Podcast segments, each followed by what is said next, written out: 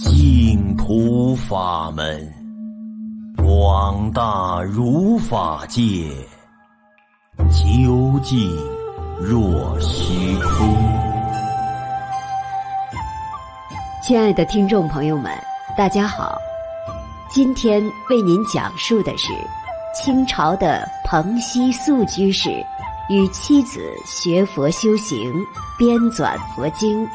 不畏辛劳积功累德，最后万缘放下，自在往生的故事。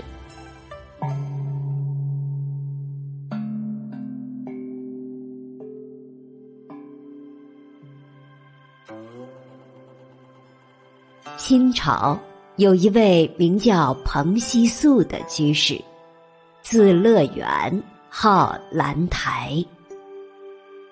他是苏州元和地区府学的学生，也是二林居士及彭继清的侄子。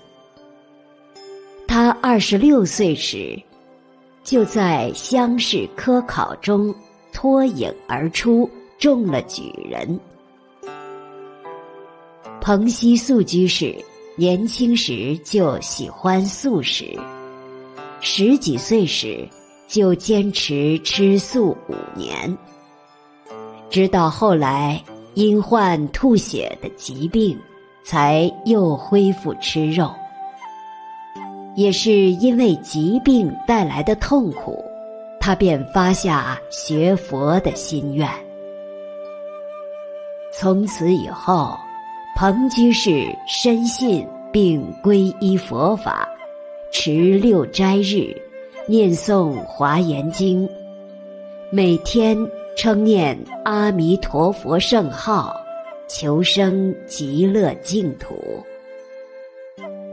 即便乘坐于南来北往的车辆、船只当中，彭居士也不懈怠，依然坚持完成功课和每天的念佛。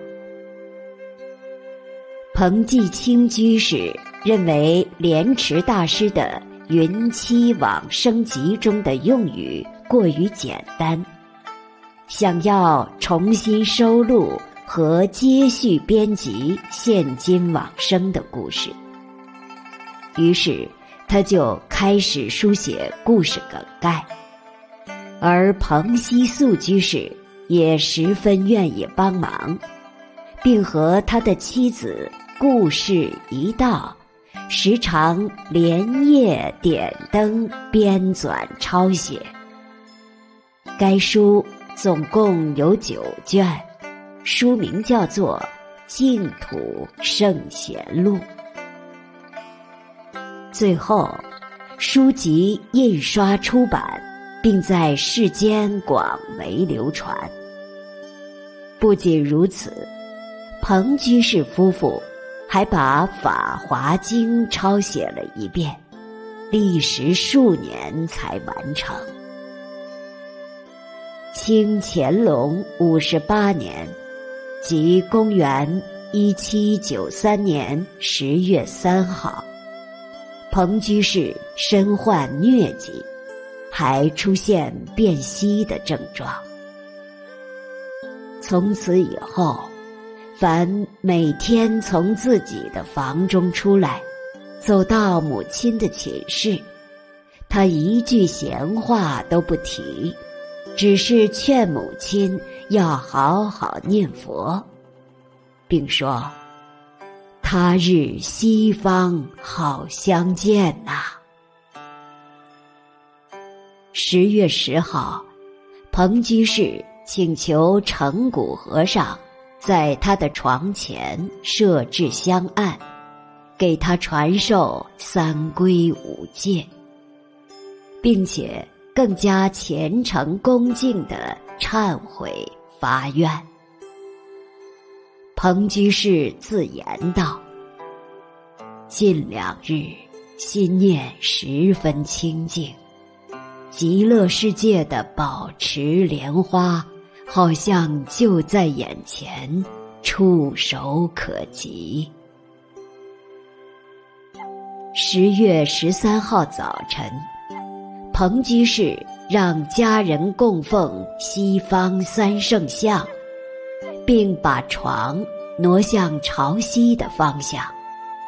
依旧请成古和尚来家里，并恳求和尚说：“烦请师父助我念佛。”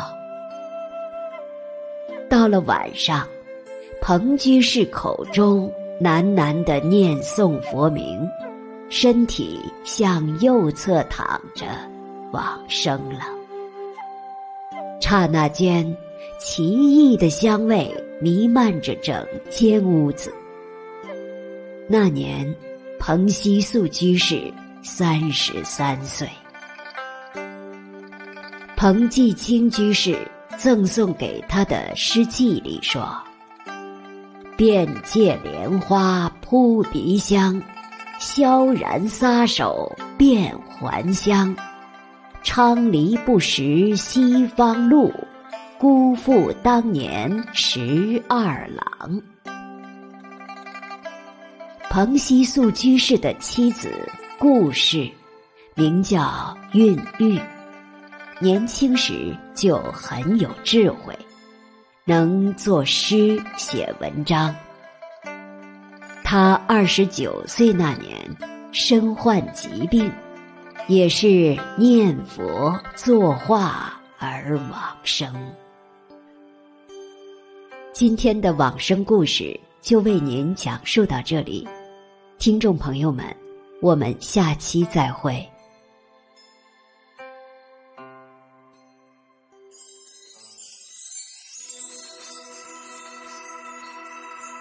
愿见者闻者，悉发菩提心。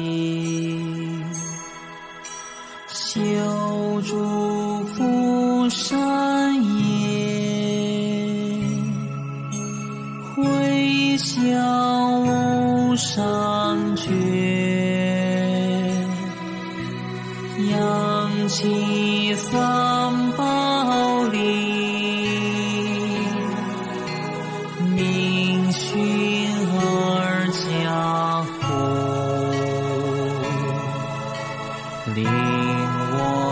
济众生，